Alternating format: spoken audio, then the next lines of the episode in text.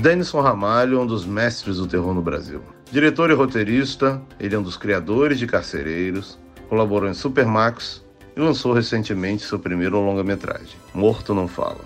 Eu e ele tivemos um papo de arrepiar os cabelos e você vê logo depois da vinheta. Eu sou Gustavo Contígio e esses são os Diálogos Virtuais.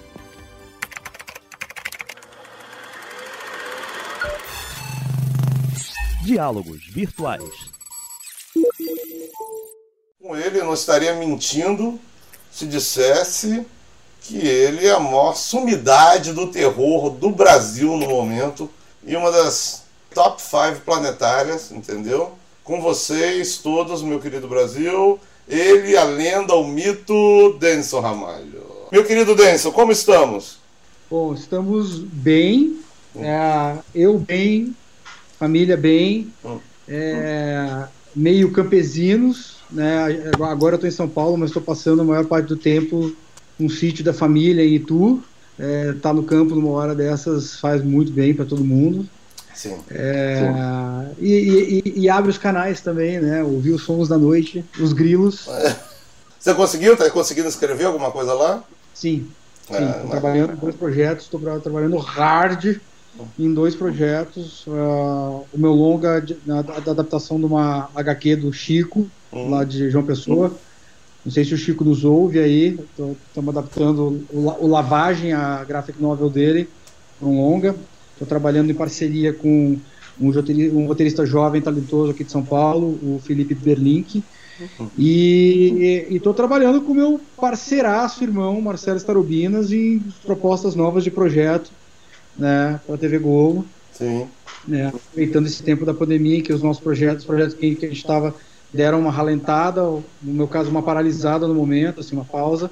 É, e estamos aproveitando para é, né, ferver umas ideias aí. Já colocamos um projeto de pé. Hoje, depois de um mês, a gente finalizou a redação de um projeto para apresentar. É, eu sempre começo, assim, não, tem que ser, ser muito criativo, porque é a melhor maneira de começar mesmo. Eu não aprendi uma maneira melhor que é a origem do super-herói, entendeu? Como que esse esse Etrigan da, do cinema nacional, esse Damon Hellstrom do cinema nacional veio a ser. Que momento é, Denison Ramalho descobriu que ele ia ser Denison Ramalho, que ele ia querer escrever e dirigir para viver. Como é que como é que ele empreendeu nessa jornada? O que que ele o que que ele descobriu que podia ajudar ele nessa jornada? cursos, essa pequena jornada, da, a origem de Denison? Bom, eu era um menino muito cinéfilo, hum. sempre fui. É, grande fã de Conan o Bárbaro com você. Pô, fácil, Eu falava para meus colegas de faculdade, até para provocar eles, assim, best piece of American filmmaking ever made. Mas não é? é. Cara, ele tava discutindo essa semana. Assim, é um filme, eu tava falando, acho que até com o Rolinha, então com, com o Alex Medeiros. Pô, é um filme que não tem igual ao Conan Bárbaro do, do, do Schwarzenegger, o roteiro de Oliver Stone, direção de John Milius. O que, que é aquilo?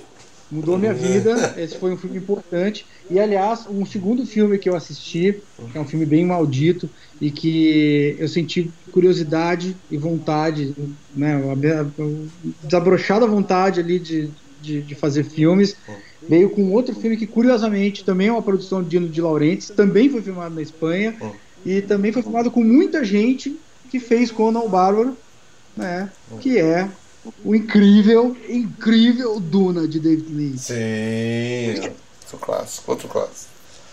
Outro clássico também. É um, é um filme. Esse não é tanto para todo mundo, mas, poxa, quem, quem ama como a gente ama, né? Então, eu assisti esse filme com 10 anos e eu falei, cara, um, eu amo cinema e eu amo, eu amo mais cinema hoje por causa desse filme. E, enfim, aí fui parar na faculdade de comunicação, fiz faculdade de jornalismo, né? Eu achava que eu ia viver da escrita de uma certa forma, né? Vivo hoje, sou, sou bem mais roteirista do que diretor. Uhum. Mas lá na faculdade eu tive dois professores importantes de cinema, um é o falecido Aníbal Damasceno, lá na PUC do Rio Grande do Sul, e depois Carlos Gerbasi, foi um dos caras que me, me colocou para trabalhar. Né? Foi onde eu comecei a minha relação com a Casa de Cinema de Porto Alegre, que veio a produzir o Morto Não Fala, meu primeiro longa, é, fui, fui estagiário, assistente de produção em curtas da Casa de Cinema, lá, curtas do Jorge Furtado. É mesmo? É. Não sabia que você tinha sido desde o começo. Sabia que vocês eram conhecidos, mas não sabia que você estava lá desde o começo. Foi. Então, né, metade dos anos 90 eu tive por lá, sim, né, e eu falo muito orgulho para bastante gente, né, sou cria lá da casa, assim. E, e, e nessa, nessa época, na, na, por volta de 97, 90, entre 96 e 98, teve uma, uma cena de Super 8 forte que começou lá em Porto Alegre, nas faculdades de comunicação. E eu colei com essa turma, comecei a fazer os filmes deles, é, daqui a pouco entrou um filme pro Festival de Gramado, de colega, daqui a pouco entrou outro. Eu falei, cara, acho que tá na hora de eu fazer o meu. Cara, e é óbvio que eu vou fazer um filme de terror. Denison Ramalho, cuja Hammer foi a sua Disney. Tem que fazer um filme de terror, pô. Hammer foi a minha Disney. É, e aí eu dirigi meu primeiro curta-metragem na Porto Alegre, em 98. Um curta vampiro, filmado em 16mm, chamado Nocturno. Sim. Sim. E aí, a partir daí, né, ali começou a minha história como cineasta mesmo, né? O primeiro filme que eu escrevi e dirigi, ganhou o melhor curta no Festival de Gramado. Meus pais ficaram muito impressionados. Como é que, como é que foi assim, batalhar para aquele. para conseguir verba? Como é que você arranjou? Me conta um pouco de como foi, porque como é o primeiro, como é o seminal, como é que foi botar de pé o noturno? Bom, eu, assim, eu morava perto, de, lá em Porto Alegre, eu morava perto ali da, da, da orla do Rio Guaíba. E ali tinha um estaleiro, hum. um estaleiro que faliu e estava abandonado. Assim. Hum. Né? Você podia pular um muro e entrar lá, literalmente. Assim. Tinha até uma administração lá que cuidava do, do resto do que sobrou ali, mas não tinha mais funcionários. O lugar estava parado, enferrujando. Assim. E todo dia eu passava por esse navio ancorado lá. Hum. Dois, três anos. Eu falei, cara, tem que fazer fazer alguma coisa nesse navio. Né? Vou fazer, vou fazer alguma coisa nesse navio. E né, um pouco Tetsu, um pouco o navio abandonado. Falei, cara, vou contar uma história clássica de vampiro, navio abandonado que veio parar numa cidade. Eu lembro que na época eu assistia muito Arquivo X, aí eu coloquei uns exorcistas meio Arquivo X que entram no navio. Aliás, Peter Baestorff é um desses, é um desses exorcistas. Teve uma puta dificuldade para fazer uma cena em que ele só tinha que fazer um sinal da cruz, ele não conseguia fazer o sinal da cruz de nenhum. É, é, mas é que o custou 8 mil reais. Né, meu pai me arrumou. Né, eu usei negativo que eu, que eu peguei lá do largado, que, as latas de negativo vencido que tinha lá no, no laboratório de fotografia da, da, da faculdade, que o Gerbasi arrumou para mim. Né, e chamei os meus amigos, chamei minha turma, chamei Alex Hernambi, grande diretor de fotografia, né, um histórico do cinema gaúcho, topou fazer meu filme. E aí fizemos, cara. Montamos na Moviola ainda, 16mm. Milton do Prado montou o filme. Olha. Foi um processo muito bacana, muito prazeroso. Tenho muito orgulho. Do... Como é que a coisa progrediu, então, a partir daí? Aí você viu que, tinha, que dava para viver de cinema. Dava para viver, não? Que dava para fazer cinema. Dava para viver e pra... você não sabia.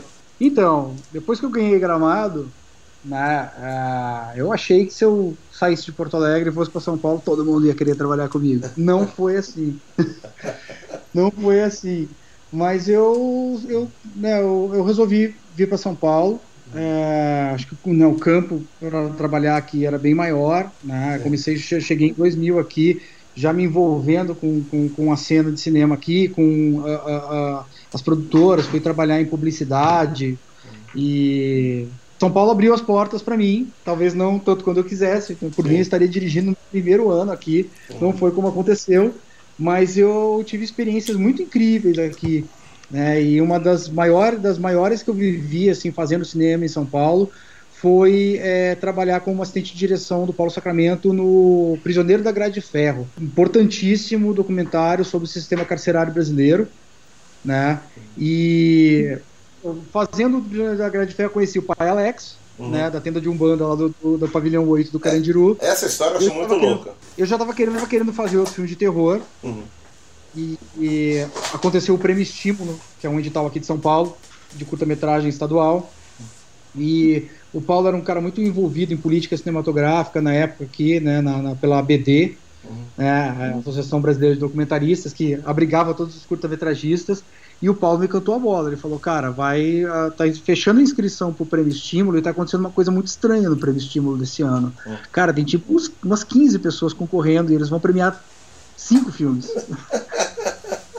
Cara, eu, eu, eu corri para pensar um projeto. Eu falei, cara, que diabo eu vou fazer? Assim, Eu quero fazer um filme sobre magia negra, Kimbanda e tal. O pai Alex já me contou várias coisas sobre magia negra, Kimbanda e tal, Macum e tal. O que, que eu faço, cara?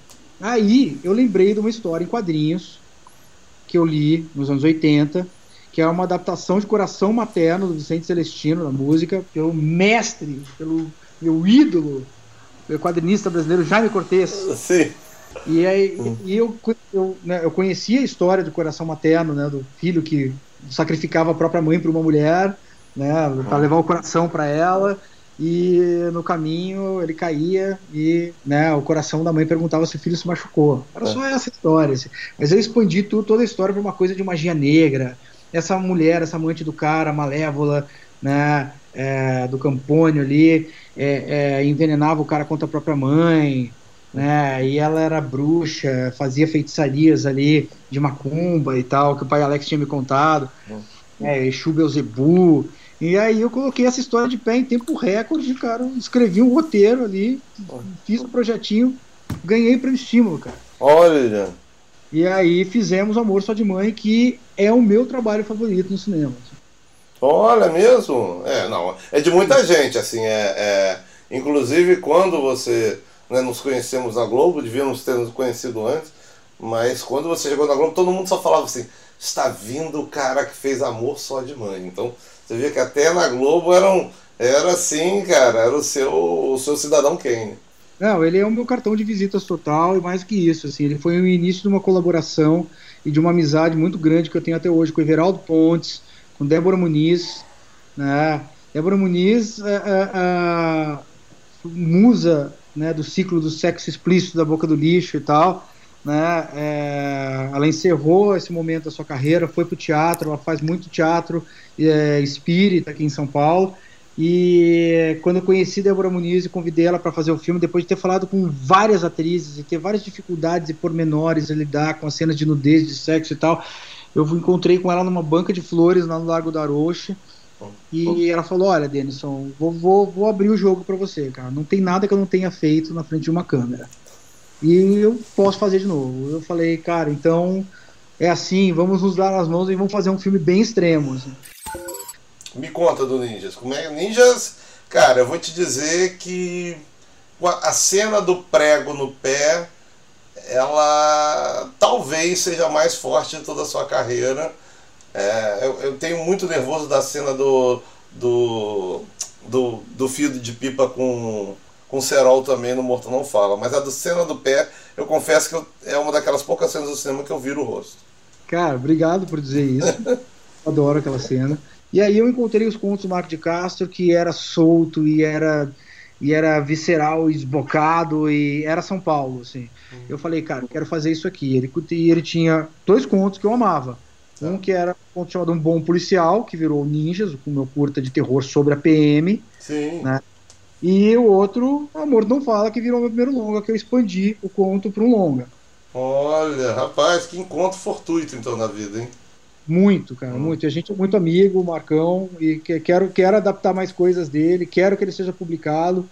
Né? Sou muito fã do cara, assim, ele, ele é músico também. O Marcão é um cara que eu admiro muito. assim. Mas é um, um cara que encarna, que, que, né, que, que eu ia falar que encaixa, mas é que encarna em você como um bom demônio. Acho que vocês. Mas a, cena do saltinho alto, Ah, né, foi uma cena que não. Essa cena não tava no, no conto.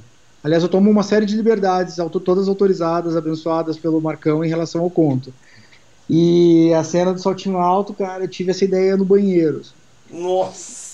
Eu tava tomando banho e eu falei, cara, se o cara levasse uns pregos no calcanhar e tivesse que andar pra afundar os pregos, assim, pô, isso ia ser uma cena de, de tortura num filme de terror brutal, assim.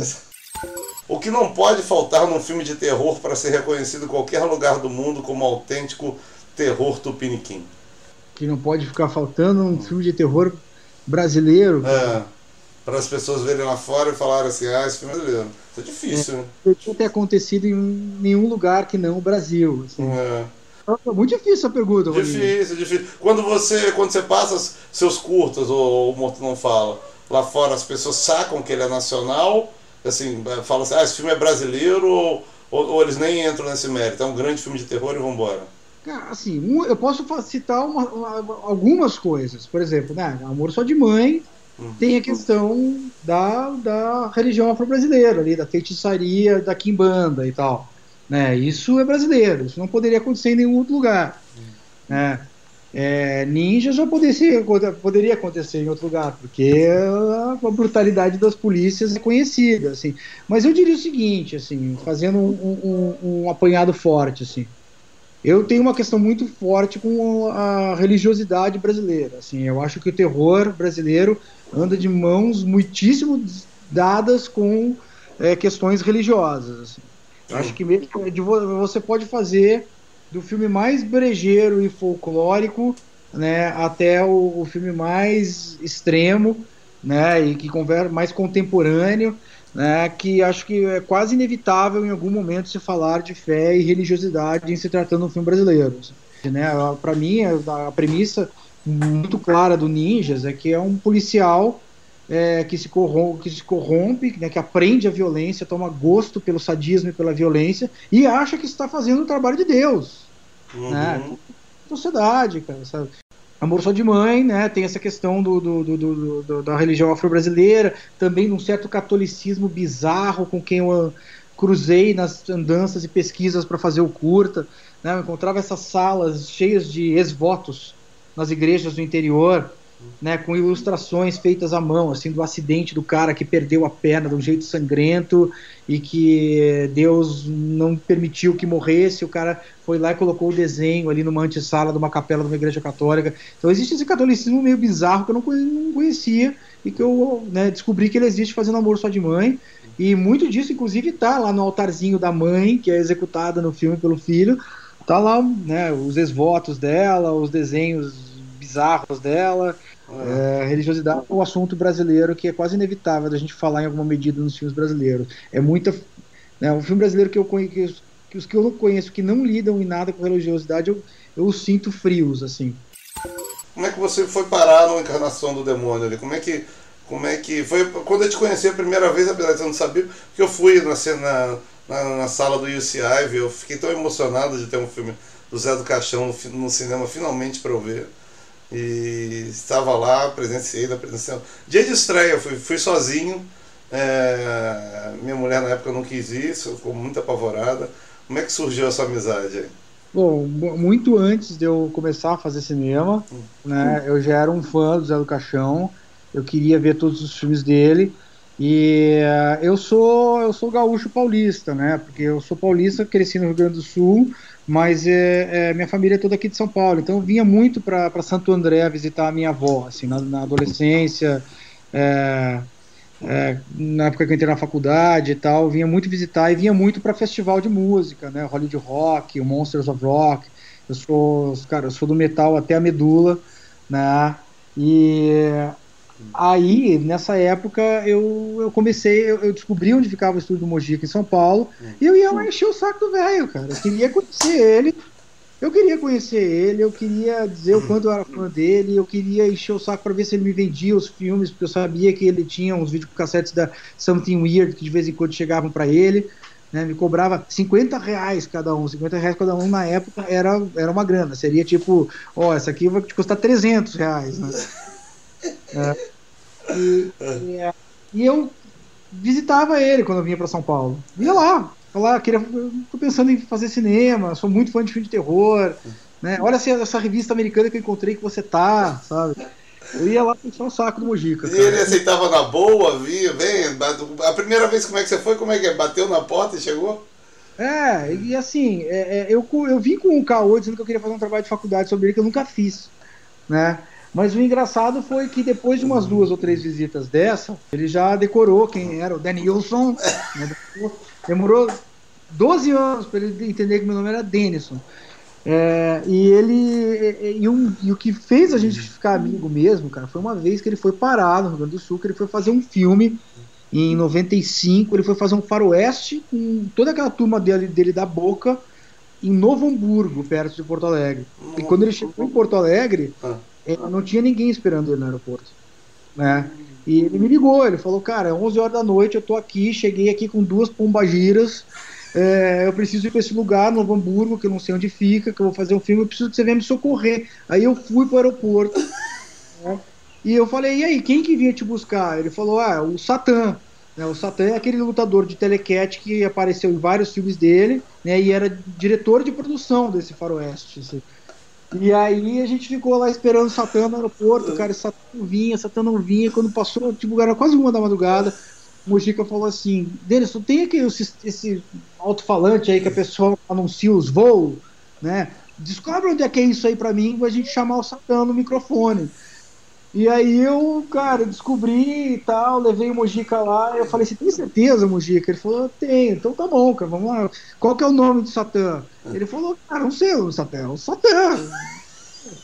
Não, não lembro o nome do Satã. Eu falei, pô, né, quando, eu falei pra moça, ó, a gente tem que chamar uma pessoa aqui e tal, o Satã, né, a moça achou que era onda, daí ela o Zé do Caixão tá aqui, é uma pessoa que trabalha com ele, um artista e tal, né? O apelido dele é Satã, a gente não sabe o nome dele, a gente precisa chamar essa pessoa aqui. E aí a mulher desconfiada, Turu, Senhor, Satã, Senhor. E o Satã apareceu, cara. Ele tava no aeroporto, ele tava no andar de cima, é, restaurante que dava para ver a pista, ele ficou, ficou, lá bebendo e vendo os aviões ali e tal. Então esse incidente tornou eu Mojica amigos mesmo. Assim. E quando eu mudei para São Paulo, aí eu comecei a frequentar a casa dele, né? Ele é muito grande fã de Conan. Era mesmo também? Que nunca. fã de Conan. Eu coloquei no caixão dele, né? Agora, quando ele partiu, eu escondi uma, uma formatinha da editora Abril, assim, que era um gibi de Conan e Sonja. Ele amava Conan e Sonja. Eu escondi no meio das flores ali para ele levar pro caixão. Olha, que bonito, cara. É, e aí o filme, pô, o filme o melhor filme em Paulínia, não foi em, em Cities, ganhou também a, a, a sessão de meia-noite. Passou em Veneza, foi a glória, cara. Mojica em Veneza, cara. Fila, filas enormes. Eu, ouvi, eu escuto falar de amigos que estiveram naquele festival e falo, cara, eu não imaginava Mojica, né? Fila de virar esquina lá em Veneza. e como é que foi? Você foi junto ou não? Não, eu não fui, mas eu, eu, ouvi todas as histórias. Ouvi até que o Mojica ficou preso numa porta giratória com o, Daniel, com o Manuel de Oliveira sem saber que era o Manuel de Oliveira.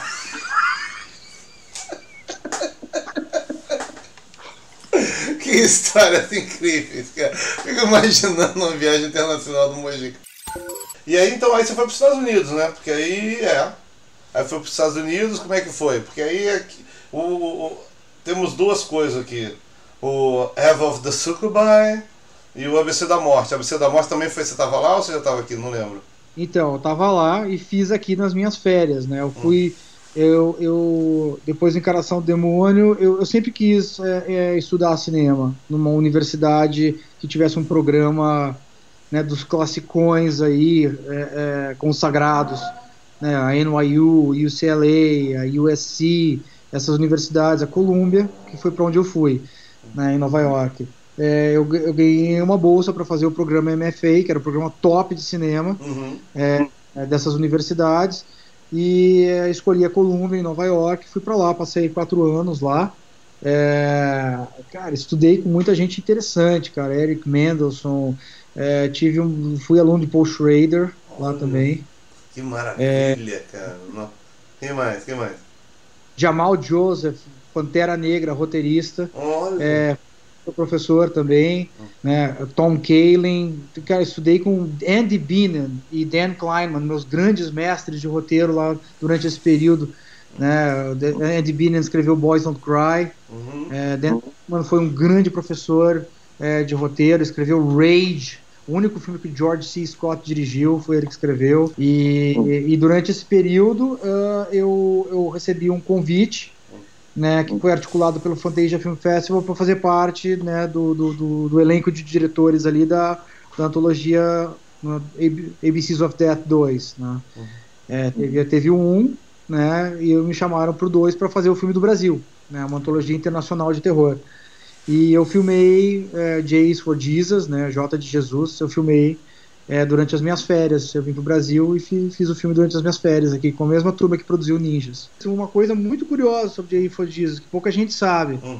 Ele foi escrito a quatro mãos comigo pelo Jeff Bueller, é, que é, é, o, é, o, roteirista de. O, o, showrunner de Night Flyers. Oh, né? é, escreveu o remake de Pet Cemetery, escreveu o The Midnight Meat Train, a adaptação do Clive Barker, grande amigo meu. Né, é, ele, ele assinou o roteiro final do The Hell Within, o meu projeto que nunca foi realizado. E há conversas, né? Eu estou para me atualizar sobre isso, de que ele assumiu o meu posto na direção. Ele vai dirigir The Hell Within. Você não tem medo das suas próprias histórias? Você chega de noite, depois um dia no set ali, punk, ali, o dia do saltinho, ou o dia aquele, daquela tortura dos, dos, dos pastores ali. Chega no set, dorme, você vai tranquilo como é que é? Você tem sonha com suas próprias histórias em algum momento? Tem medo? Tem alguma coisa? Ou você vai tranquilo? Eu, eu, sonho, eu tenho muitas, algumas coisas que eu sonhei já foram paradas em filme, por exemplo, a cena do Serol, eu, eu vi ela num sonho. Ah, é, não, não era do, do Morto Não Fala, mas eu sonhei uma vez com essa coisa. Eu, eu, eu tinha visto notícias sobre um acidente com o Serol durante o dia, e durante essa noite eu sonhei. Né, que alguém tinha que trazer, atravessar um paredão de cerol e se mutilar totalmente, assim. É, eu tenho medo quando estou escrevendo as histórias. Uhum. Né? Uhum. Porque, é, porque ali é que eu entendo né, o que, que me assusta e o que eu plasmo, essas coisas que eu tenho medo no papel. Mas depois que começa todo o processo da realização, eu preciso já tomar um certo distanciamento, né, para né, é, acordar né, a minha massa crítica aqui para fazer um, um bom filme, assim, né, uma boa realização. Mas aí então aí você voltou e aí você foi parar no Supermax, né? Não foi assim? Primeiro eu fui parar na Globo para escrever Morto Não Fala, a série. Ah, você veio para escrever. Eu nem lembrava disso, eu achei que você veio primeiro para escrever Supermax. Não, eu, eu, eu, fui escrever, eu, eu fui chamado. Eu, eu, a, a, Casa de Cinema de Porto Alegre, uhum. né, que é muito próxima da TV Globo, principalmente por conta do Jorge Furtado, que na época participava do Fórum dos Autores, que eram todos aqueles autores sêniores, sênior da Globo, que se reuniam uma vez por mês, a cada dois meses, para avaliar os projetos que circulavam pela emissora. Eles me procuraram, falaram: olha, a Globo falou que tá com vontade de tentar a mão em alguma coisa de terror. Você tem alguma coisa aí? Eu ainda morava nos Estados Unidos. Hum. Tava de mudança marcada para cá. E eu falei, olha, eu não tenho nada. Mas tem um conto de um amigo meu, escritor de terror lá de São Paulo, Marco de Castro, né? O, o segundo conto dele que eu amo que eu não gostaria de transformar em alguma coisa, assim, morto não fala, um cara que trabalha no ML e nas madrugadas conversa com os mortos né? E usa segredos dos mortos para né, interferir na sua própria realidade e acaba se fodendo por isso, né? Eu contei, contei isso numa cápsula, assim, a ideia chamou atenção, eu, né, a Nora Goulart, produtor do filme, curtiu, o Jorge curtiu também, falou, cara, você escreve um piloto disso aí em tempo recorde? E eu escrevi, esse piloto foi parar lá no Fórum dos Autores, o pessoal se amarrou no texto, alguns dos autores já me conheciam, tipo o Marçal Aquino, que é um amigo meu de muito tempo já, de quase 25 anos que eu já conheço o Marçal. Olha. É, eu conheço o Marçal há muito tempo. Né? Muito antes de eu fazer cinema, eu já conheci o Marçal. E aí o, o, o, a Globo me contratou. Falou, vamos fazer uma série disso aqui, vamos fazer uma série desse personagem.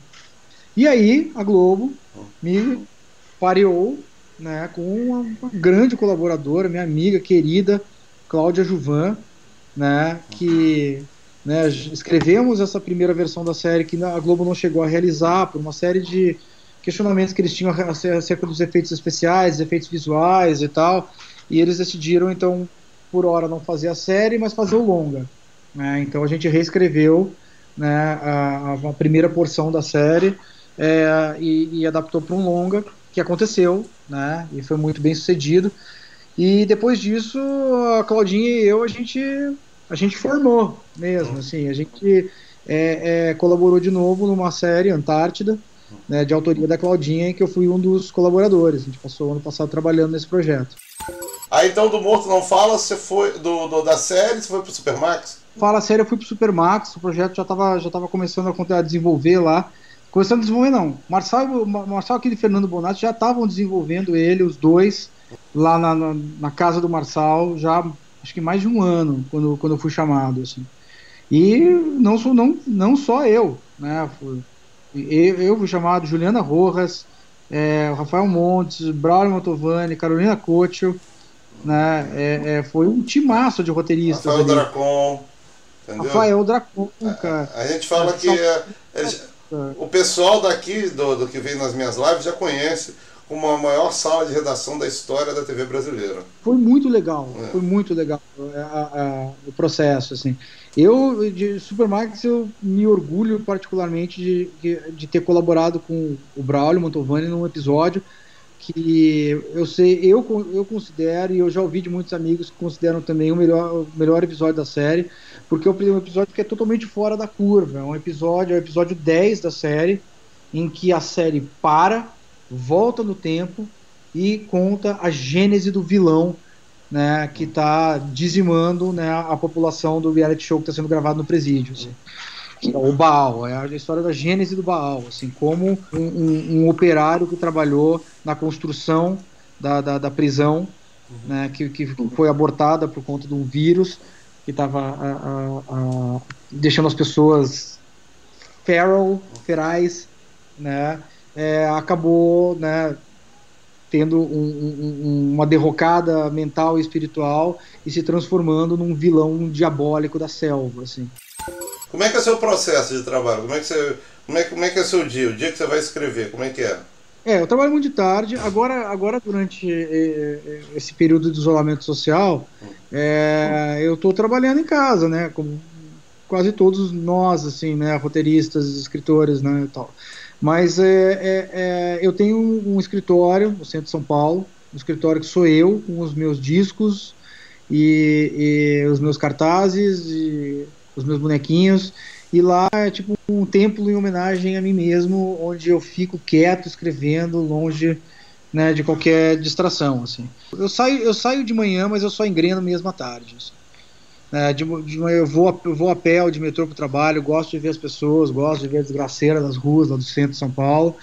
É, conversar com as pessoas, aí eu entro, né, leio livros que eu tô, tô, tô, lendo na época, quadrinhos principalmente, eu gosto muito de quadrinhos, né, e vou, vou enchendo a minha cabeça, almoçar, e daí à tarde eu sento e né, começo a botar a máquina do projeto para andar, que eu estou trabalhando. Hum.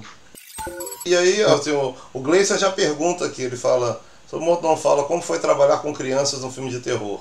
Como foi o processo com elas? O Gleison é diretor e roteirista também. Nunca dirigi criança. Primeira vez foi em Morto Não Fala. Pude contar com a ajuda de um cara muito experiente, é um preparador de elenco, que trabalhou junto comigo né, durante dois meses, antes do início das filmagens aqui, né, lá em Porto Alegre. É, os atores, os dois, atores, né, crianças que trabalham no, no filme, né, a Ana Lara Prates e o Cauã Martins, eles são aqui de São Paulo. E antes de ir para Porto Alegre, eles passaram dois meses, passamos dois meses em preparação, num processo muito cuidadoso e afetivo com eles, uhum. né, de preparação não só é, é, do, do, do, imaginário deles para saberem viver aquelas cenas, como também uma preparação de corpo, preparação vocal. Né? A Ana Lara grita muito no filme, grita bem, grita para valer.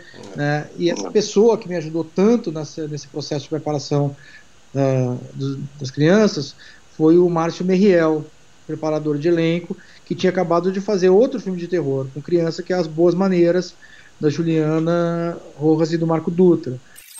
E aí aquele elenco, como é que foi aqui montar aquele elenco? Como é, como é que foi fazer Denison fazer agora um filme com dinheiro mesmo, o filme dele mesmo?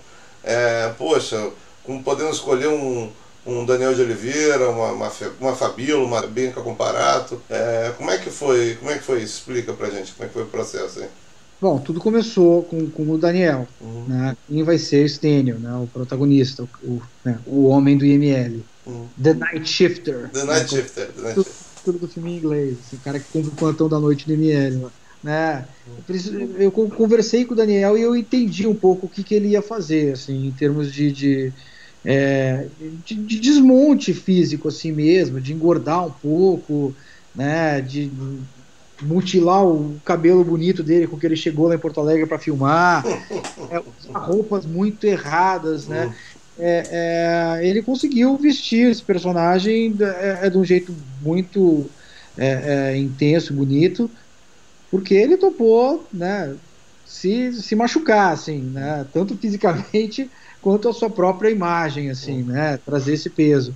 E ele e tá brilhante, adoro ele. Acho que tal qual em Cazuza que ele se tra transmorfou ali no Cazuza também, no Stênio ele tá muito bem, cara. E aí, Fabiola? Fabiola é demais. Bianca também é demais. Adoro Bianca, amiga, sua, minha e de rolinha. Sim, a gente pediu elas e elas vieram. Assim, é o poder, o poder da Globo, o poder de Jorge Furtado, entendeu?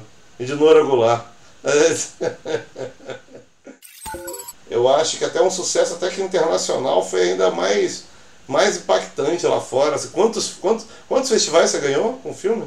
Prêmios a gente ganhou, acho que uns sete prêmios.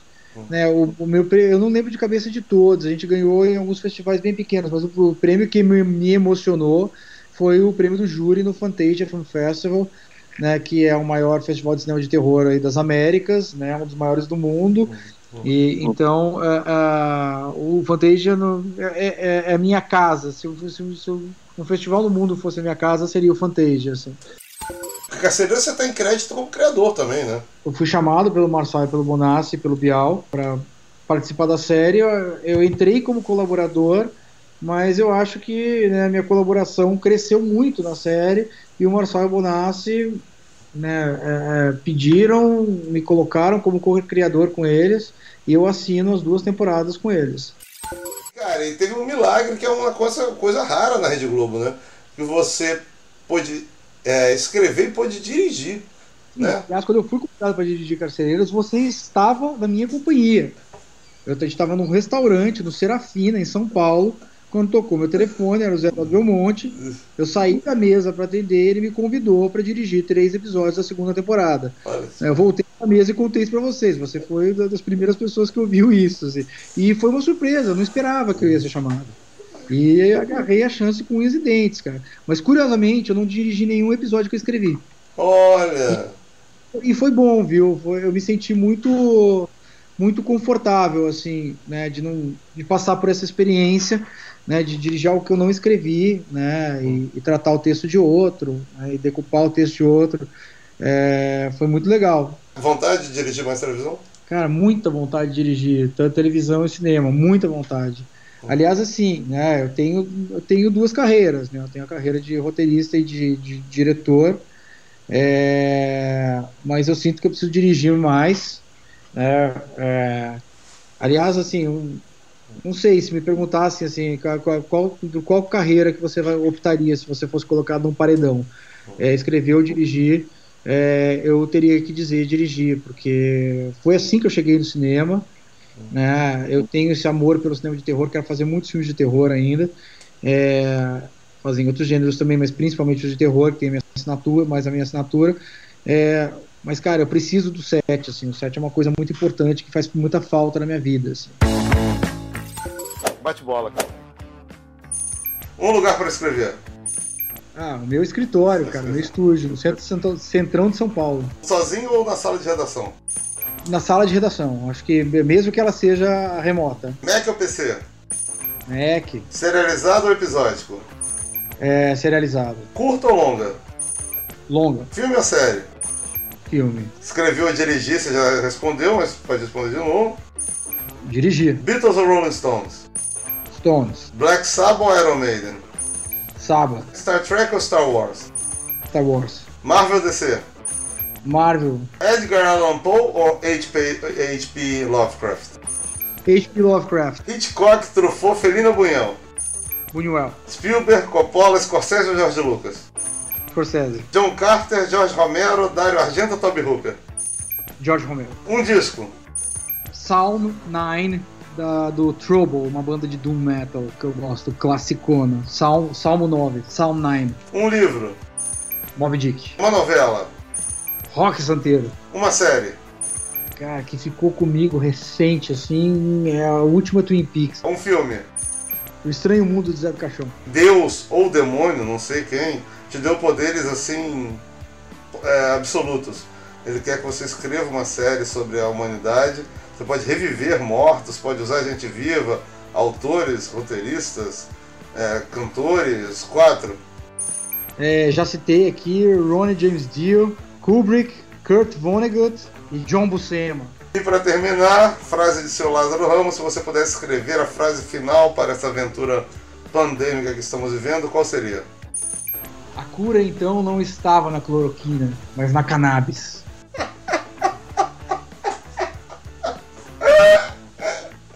é, muito bom. Ah, é, aplauso, deixa eu botar aplauso aqui, tem minha claque aqui, deixa eu botar minha claque aqui, foi ótimo. A voz, Você mora no meu coração, muito obrigado. Foi antológico, digamos. Espero que vocês tenham gostado do nosso episódio de hoje do podcast Diálogos Virtuais. Você pode escutar pelo G-Show ou também nas principais plataformas de podcast. É só procurar por Diálogos Virtuais. No G-Show, além do nosso programa em áudio, você pode assistir aos melhores momentos em vídeo dos nossos diálogos. Tá tudo em gshow.com/podcast. A edição do podcast e dos vídeos é do incrível Rafael Dias. A produção do conteúdo no G-Show é do Eduardo Wolff. E para ajudar quem está sofrendo com a pandemia do novo coronavírus, acesse paraquemdoar.com.br. Lá, você se conecta com quem está trabalhando para combater e prevenir os impactos dessa doença na vida dos brasileiros. Até a próxima. Saúde.